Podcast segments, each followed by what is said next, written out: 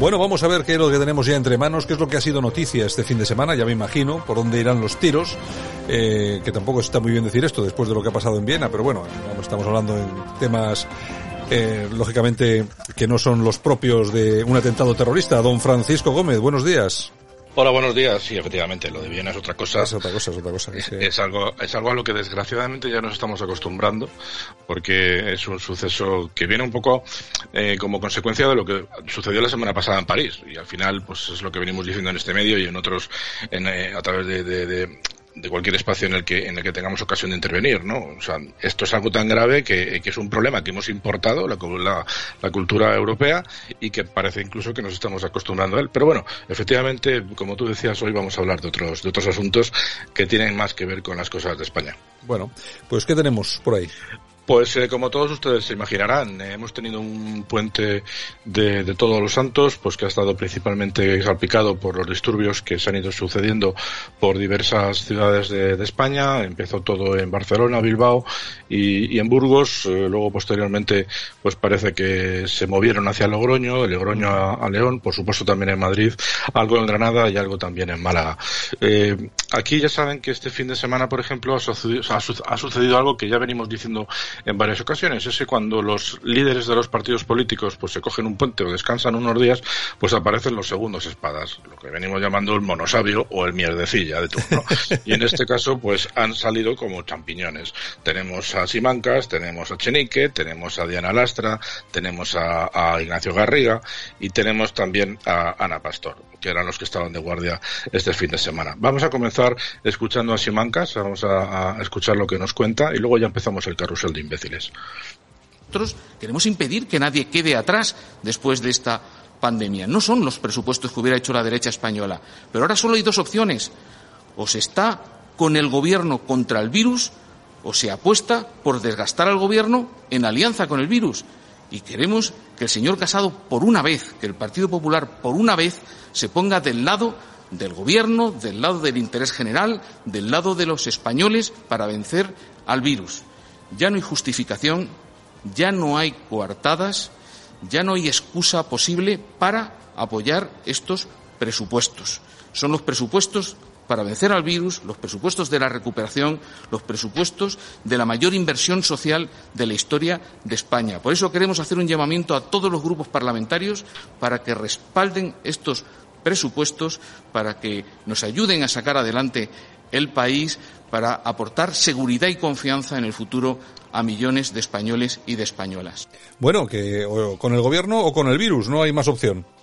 Sí, pero es que eh, entre medias del mensaje se escucha que dice que más o menos lo que viene a decir es que no hay excusa para apoyar los presupuestos. Ahora falla lo subconsciente. Se ha venido diciendo que efectivamente esto no hay un Dios que lo apoye. Pero bueno, hay que apoyarlo. Porque, como tú bien dices, Santiago, quien esté en contra está a favor del COVID.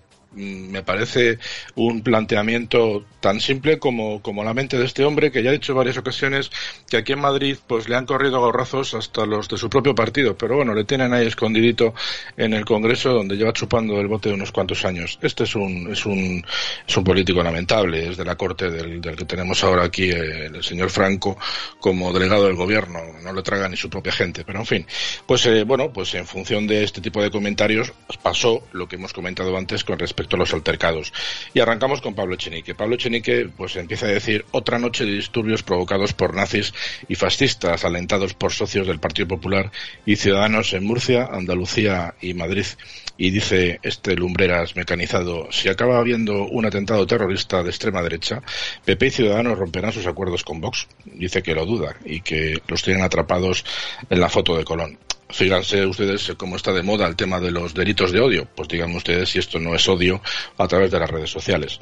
Se ve que Adriana Lastra, que tiene una simpleza absoluta y que tiene una mente que es menos inteligente que una meba, pues ha dejado convencer por lo que dice, por lo que dice Chenique, porque al final este tipo de, de políticos eh, tienen que tratar de decir la burrada más grande con tal de intentar salir precisamente cuando su jefe no está, ¿no? Y Adriana Lastra decía más o menos lo mismo. Y mientras la extrema derecha eh, Cayetana destroza nuestras calles, la juventud de trabajadora y responsables da una lección a todos. Lo decía por respecto a unos chavales que en Logroño pues se han puesto a limpiar la calle y a ordenar un poco el mobiliario urbano, que me parece muy bien, pero como ven, la burrada es importante. Y esto viene un poco a colación de que no se sabe muy bien si son de extrema izquierda o de derecha o si son seguidores eh, ultras de equipos de fútbol. Yo creo que son un poco de todo, pero al final estarán bien subvencionados e imagino que además serán precisamente eh, por parte de aquellos que llaman a las alertas antifascistas. Aún así, eh, Ignacio Garriga, que es de Vox, pues también se dejó soltar la siguiente. Dice Ignacio Garriga, los llaman negacionistas. Son trabajadores en el paro, padres sin nómina para alimentar a sus hijos autónomos que no tienen trabajo y que hoy han salido y que hoy han visto su cuota aumentada. Españoles corrientes de Barcelona hasta las narices de ser encarcelados y condenados de la miseria.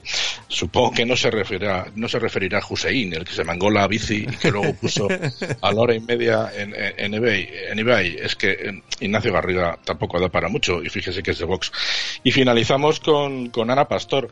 Eh, además de finalizar hablando de ella, si quieres hasta la podemos escuchar porque se, ha marcado, se ha marcado un detalle muy interesante que vamos a comentar. Vamos a, vamos a escucharla. Anuncio que pedimos la comparecencia urgente en el Congreso de los Diputados del ministro Grande Marlasca, que está desaparecido, que no han dado explicaciones, ni él ni el resto del Gobierno, y pedimos su comparecencia para que explique qué es lo que ha ocurrido, qué es lo que se ha investigado, qué es el resultado, si es que han investigado, de por qué se han producido y quién ha llevado a cabo estos actos vandálicos y en segundo lugar pedirle al señor Grande Marlasca que qué actuaciones preventivas va a poner en marcha para evitar actos violentos como el que los que hemos vivido en estas eh, en estos últimos días. Por lo tanto, repulsa y condena a todos estos actos violentos y petición de que comparezca de forma urgente el ministro Marlaska. Bueno, de, todas de todas formas, este audio que pertenece a un vídeo que es bastante tétrico, ¿eh? es, es, un, es un vídeo eh, muy oscuro, eh, con eh, detrás de Ana Pastor había otra mujer, detrás de la mujer había otro señor, era parecía como una película de zombies o una cosa así, no sé, todos con mascarilla, una cosa rara. Bueno, es, es, Ana Pastor, o sea, es el PP, es, es, el PP, es el PP renacido, el nuevo PP de, de, de, de Ignacio, o sea, de, de Pablo Casado, ¿no? Esta señora es íntima amiga de Rajoy, por lo tanto igual de triste. Yo simplemente con respecto a lo que he dicho, estoy de acuerdo que hay que condenar, por supuesto, toda esta violencia, pero hay que recordarle a Pastor que el ministro Marlasca me da la sensación de que no va a ir al Congreso, al menos que le obliguen, porque hay un estado de alarma en el que el propio Partido Popular la semana pasada se ha abstenido, señora. O sea que me temo que no hay ninguna obligación de darle explicaciones a usted. O sea que vaya usted siguiendo, eh, pidiendo, mejor dicho, que vayan a, dar explicaciones este y los demás ministros, que con un poco de suerte lo llevamos claro. En fin, para terminar, eh, estas personas son chavales jóvenes de ningún tipo de ideología, bien financiados, según mi punto de vista, por parte de Podemos probablemente, y el objetivo es muy claro, ¿no? Meternos miedo para que no salgamos y estemos aterrorizados mirando por las ventanas como la policía está sufriendo, y esto al final va a ser para que le demos las gracias a la policía y al gobierno por defendernos de esta chusma y mantenernos encerrados. O sea que al final daremos las gracias por estar encerrados, Santiago. Ya te digo, y tendremos que encima salir a aplaudirles de verdad desde los balcones, solamente nos quedaba eso ya. En no, fin. pero ya verás, ya verás, como esto siga por costumbre, no vamos a tratar en estar aplaudiendo que nos tengan encerrados para protegernos, ya verás. Bueno, bueno, pues mañana regresamos. Don Francisco, un abrazo. Venga, igualmente hasta mañana.